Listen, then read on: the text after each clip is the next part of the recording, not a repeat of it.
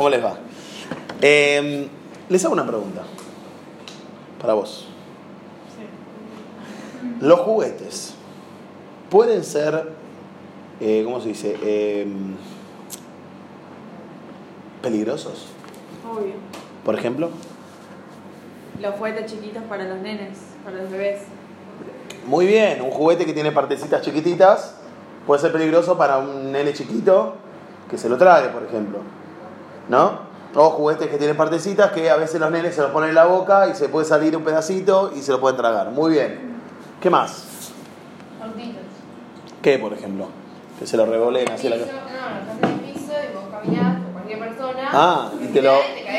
Muy bueno, muy bien. Te resbalás. Muy bien. Ahora, ¿qué? También en cantidad, hasta es mal, güey. Te, quiero juguete, dale, toma. Y si le das todos los juguetes que quieren, no tienen límite. Uh, muy bueno. Darle todo lo que él quiera tampoco sirve.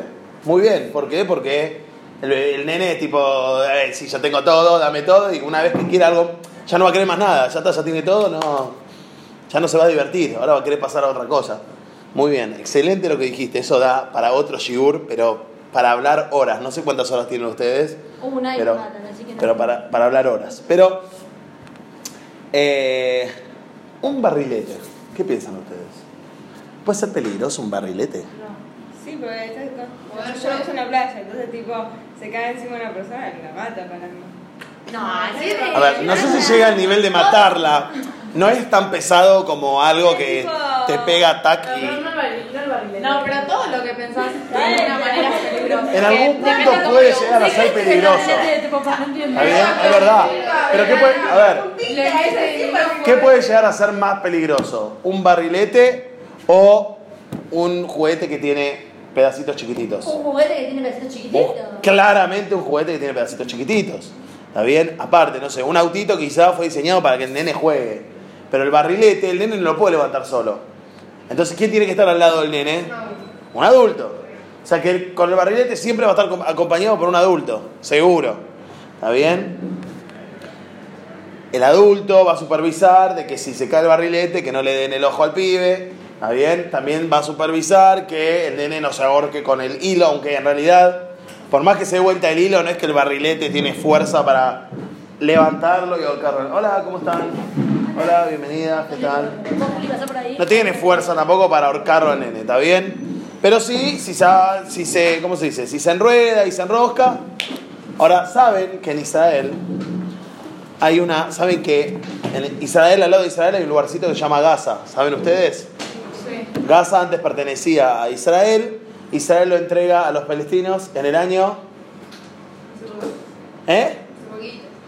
En el año 2005. En el año 2005 Israel entrega total, Gaza totalmente a los palestinos. ¿Está bien?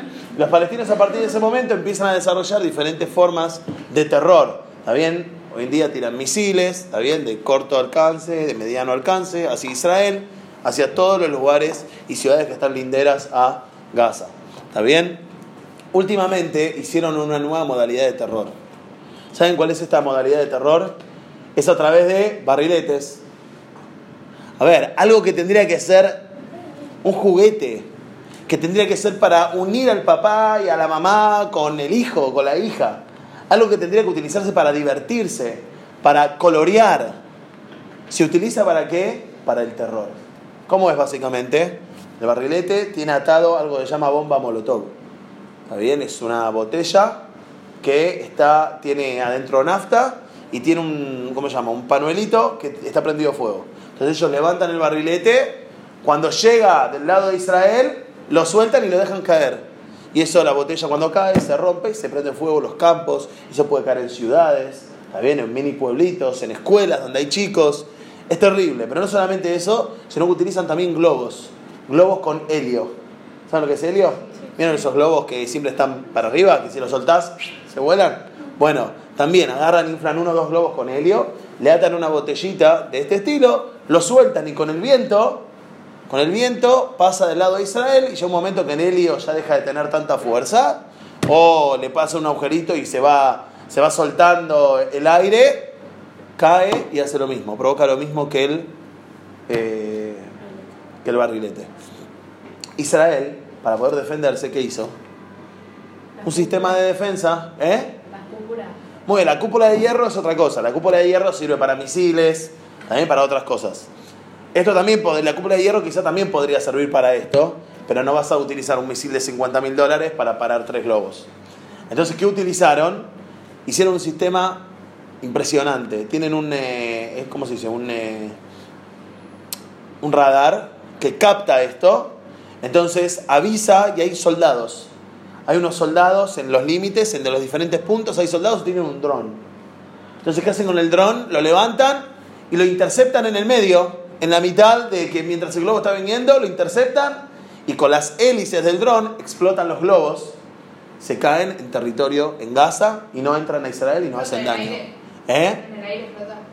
Claro, mientras está viendo el globo, los globos, viene el dron y pasa Ah, por los globos, los explota y caen. No, no, no, y cae y cae en territorio en Gaza. No entra a Israel, no provoca daños a Israel, ni en escuelas, ni en los campos, ni en los kibutzim, ni en la ciudad, ni nada. ¿Está bien? Lo interceptan en el aire. Ahora saben que cuando, cuando Bilam, ¿saben qué fue Bilam? Bilam fue uno de los, el brujo que contra- contrató Balak para eh, ¿cómo se dice? Para maldecir al pueblo de Israel. Bila- era un- Bilam, cuando em, quiere decir una maldición, ¿qué le sale de su boca? Dice la Torá. Una bendición. Así tres veces. Ahora, ¿por qué Dios no hizo directamente que hable, que diga lo que quiera? ¿Qué me importa? Si total yo no voy a hacer que se cumpla esa maldición. Como uno va a decir un deseo. Yo digo, "Ay, ojalá que te pase. ¿Qué me importa? Que diga lo que quiera. Yo como Dios no voy a dejar que le haga un mal al pueblo de Israel. ¿Por qué Hashem hace un milagro para cambiarle las palabras? Que diga lo que quiera. Hace un milagro para que, el- el- que la maldición no tenga efecto. ¿Acaso Dios no lo puede hacer? Seguro que lo puede hacer. La pregunta es, ¿por qué lo hizo de esta forma? Y no hizo que diga lo que quiera. Y en realidad esto nos viene a dar un mensaje a todos nosotros. ¿Qué mensaje? ¿Cómo te llamas? Juli, ¿qué pensás? ¿Qué mensaje nos puede venir a dar este tema? ¿Se te ocurre algo, Juli? ¿No? Yo te voy a decir. Te voy a revelar el mensaje este. Prepárate, tener las orejas bien abiertas, ¿eh? A todas, no solamente a Juli. ¿Cómo te llamas vos? Orit. Muy bien. Es un mensaje para nosotros en el cual dice lo siguiente. Cuando decimos una palabra, ¿podemos volver atrás y hacer que la palabra vuelva a nuestra boca y como si nunca lo hubiéramos dicho? No. No. Cuando escribimos algo en WhatsApp, ¿podemos volver atrás? Sí. ¿Lo podés borrar? ¿Qué pasa si ya lo vio? Si ya lo vio, no importa. Y si no lo vio. ¿qué te pasa? ¿Qué te pasa vos, por ejemplo, si ves que hay un mensaje eliminado y de repente nadie te dice nada? ¿Qué es? ¿Qué es? ¿Qué me quisiste decir? Pará, ahora decímelo. Y te empezás a torturar y decís, escuchame, quiero saber lo que me querías decir. No, no, no es nada. No, pará, algo me querías decir. Esto es lo mismo. Es verdad, Balak podría haber dicho lo que quiera. Y Dios podría haber anulado todo y no hubiera pasado nada. Pero la enseñanza para nosotros es que cuando sacamos palabras de nuestra boca, no las podemos volver atrás. Como cuando tiran el globo. Cuando tiran el globo con la bomba esa para hacer daño, para provocar daño, no hay forma de hacerlo volver atrás al globo. ¿Qué tenés que hacer? Tenés que inventar algo para que lo intercepte en el aire. ¿Nosotros podemos interceptar las palabras en el aire? No. Entonces, ¿qué? ¿Cuánto me tengo que cuidar de antes de sacarla de la boca? Entonces, ahí viene la Torá y te trae Hashem un montón de pesuquín, te trae la Torá de cómo te tenés que cuidar de qué?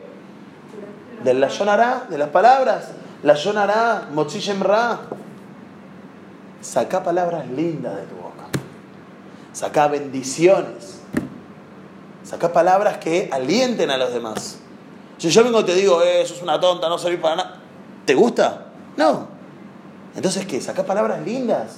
Dale, vos podés, seguí adelante. Dale que vas a probar. Bueno, no te preocupes, si no te va bien, tenés otra chance. Vas a poder superarlo.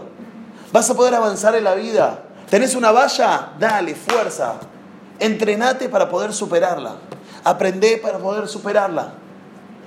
Palabras lindas. Porque una vez que yo saqué la palabra de mi boca es como una pluma. ¿Conocen la historia de la pluma? Del hombre que tenía, o el, un hombre había hablado la Yonará. Entonces fue a su rab y le dice, Rab, hablé la Yonará de tal persona. ¿Qué, ¿Qué puedo hacer para volver eso atrás? ¿Qué puedo hacer para que ese abón, para que ese pecado no tenga efecto sobre mí? Entonces el rab le dice, mira, haz una cosa, anda a comprar una almohada de plumas. Subí a esa montaña, hasta arriba de todo. Cuando venga un viento fuerte, rompe la almohada, rompela con toda tu fuerza y deja que las plumas vuelen. ¡Wow! Esa persona dice, uh, perfecto, se va corriendo, con mucha fuerza, va, con, em, compra la almohada, va corriendo, sube la montaña. Cuando viene un viento fuerte, con toda la fuerza, con toda la furia, con todas las ganas, rompe la almohada y las plumas salen volando. Entonces la persona piensa que está alivianada, dice, ah, va corriendo, rabino, ya está, ya hice lo que usted me pidió. Le dice, no, pará, pará, ahora anda a juntarlas. Imposible. Entonces, ahí viene la enseñanza. Una vez que alguien habló, una vez que dijiste algo, ya es imposible volver atrás. Imposible. ¿Qué tenés que hacer? Cuida tu boca. Antes que las plumas salgan volando, no dejes que vuelen. Porque una vez que salieron volando, ya es imposible ir a buscarlas. Vas a poder recuperar una, dos, tres, pero no vas a poder recuperar todas. Lo mismo con, cuando uno habla. También no calor. Hace calor, ¿no? Yo me estoy ahogando. Yo me estoy ahogando mal. ¿Ustedes? Voy a Si querés, sí, apagalo un poco para que... Seguimos. Entonces, ¿cuánto tenemos que cuidar lo que sacamos de nuestra boca? ¿Saben por qué?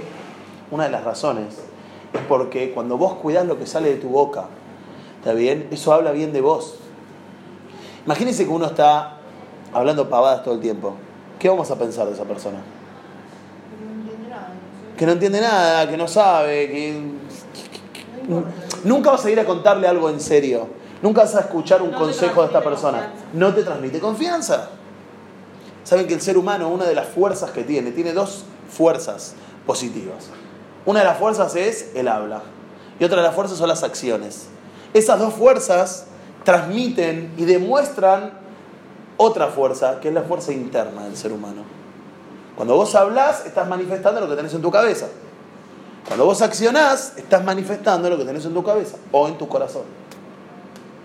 Lo mismo con el habla. Entonces, cuando uno habla todo el tiempo pavadas, adentro de él tiene pavadas.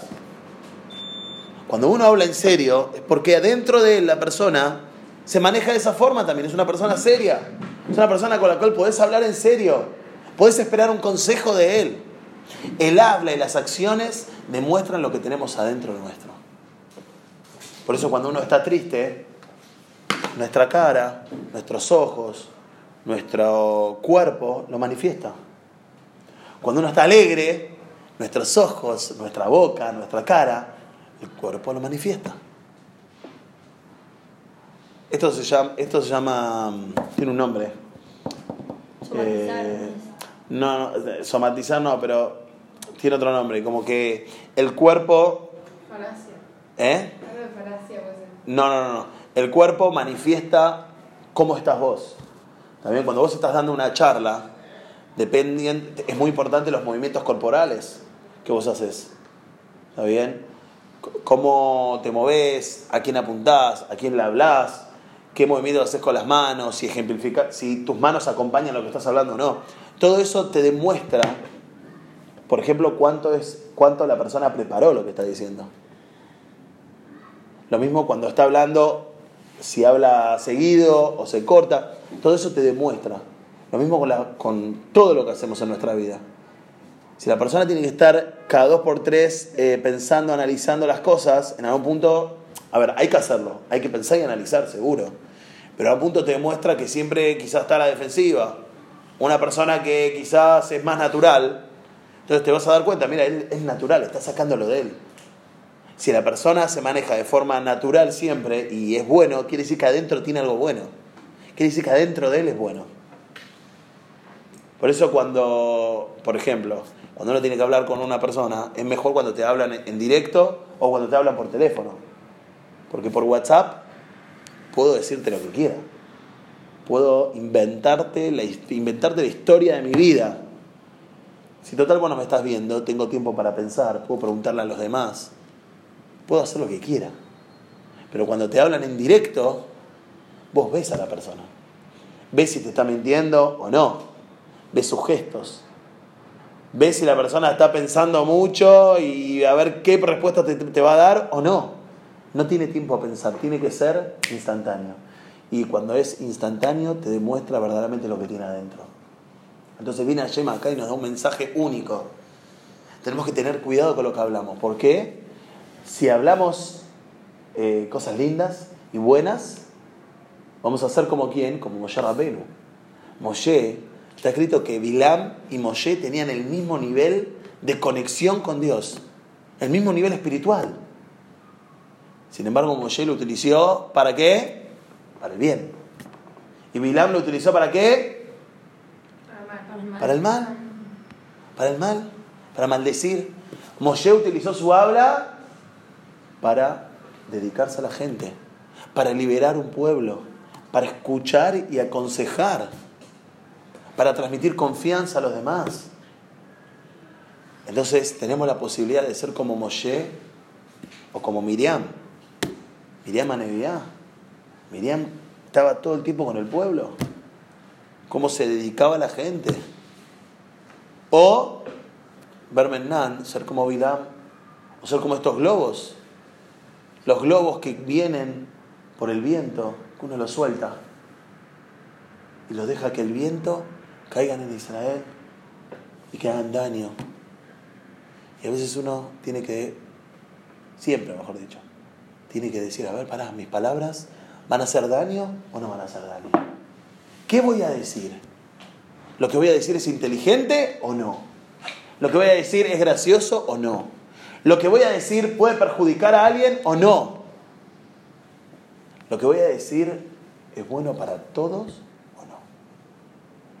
Entonces eso nos va a ayudar a nosotros, no solamente a poder controlarnos, sino a decir cosas verdaderamente buenas de nuestra boca, sacar cosas lindas y buenas. Y nos va a ayudar a que los demás, los demás se dan cuenta de esto. Los demás pueden ver cuando una persona es buena o no, cuando una persona quiere el bienestar para todos o no. Si nosotros nos cuidamos, si nosotros logramos controlar nuestro habla, y no solamente con nuestros amigos, ¿eh? con nuestros padres, con nuestros primos, en la, en, en, yo qué sé, en la escuela, con gente que no son nuestros amigos, con nuestros profesores, con nuestros preceptores, con los morim, con los rabanim, con las morot. Si nosotros cuidamos nuestra habla, nuestra habla que nos va a cuidar a nosotros. Nos va a cuidar a nosotros. Sabemos que no tenemos ese dron que puede interceptar las palabras en el aire. Entonces, ¿qué tenemos que hacer? Tenemos que poner, ¿dónde tenemos que poner el dron? Antes de hablar. En nuestra boca, exacto, antes de hablar. Antes de hablar. En nuestra mente. Que en nuestra mente esté el dron que nos diga, pará, vas a sacar algo de tu boca y analice. Es inteligente, es bueno, es positivo, te va a hacer quedar bien, va a hacer quedar mal a alguien. Pero parece en el momento no, no te das cuenta de eso y después te das cuenta de lo Muy bien, mal que puede hiciste ser. y puedes pedir perdón. Puede ser, El error ya lo cometiste y a la persona ya Tenés la heriste, pero puede ser. ver que- La pregunta es si lo haces antes. Pregunta es si antes te tomás el tiempo suficiente para hacerlo. Y en realidad muchas veces en un momento de, ¿cómo se dice?, de enojo, no te puedes tomar el tiempo suficiente. Por eso estas cosas se, antes, se hacen cuando? Antes. Por eso uno se sienta a estudiar. ¿Qué es el la Yonará? Bueno, a ver, agarramos el Jafetz Haim. ¿Qué me decís vos, Jafetz Haim, que es la Yonará? ¿Qué me decís vos, Jafetz Haim, que tengo que, cómo tengo que actuar? ¿Qué tengo que hacer? Entonces uno estudia para tener kelim, tener herramientas para saber cómo utilizarlas en los momentos correctos. A ver, vamos a una prueba muy simple. Si yo me lleno de palabras negativas, cuando estoy en mi trabajo trato de manejarla para no decirlas, para... pero en un momento de apremio, en un momento en el cual estoy apretado, en un momento en el cual estoy eh, urgido y tengo que hablar, ¿qué palabras voy a utilizar? Lo más probable es que utilice las palabras con las cuales estoy acostumbrado a manejarme. Es la costumbre. En un momento en el cual tengo que pensar rápido y hablar, es difícil. En un momento en el cual tengo que improvisar algo, es difícil. no puedo utilizar palabras que no conozco o no puedo utilizar palabras que no están eh, en mi lenguaje cotidiano. Es más difícil.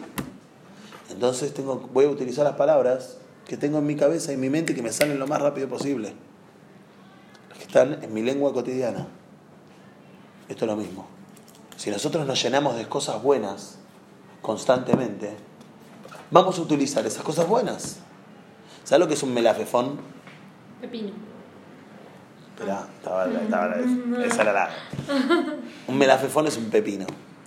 Si yo te diría que escribas todo un texto con la palabra melafefón sin saber qué es pepino, ¿podrías? Quizás escribirías, Ari Cowal me pidió, Ari Cowal de Menorá, que es un capo total, me pidió que escriba un texto con la palabra melafefón. Como no sé lo que significa, no puedo escribir más que esto. Eso es todo lo que podrías escribir. O, pero me imagino que un melafefón es un tomate. Y si tuviera un melafefón, me haría un tostado.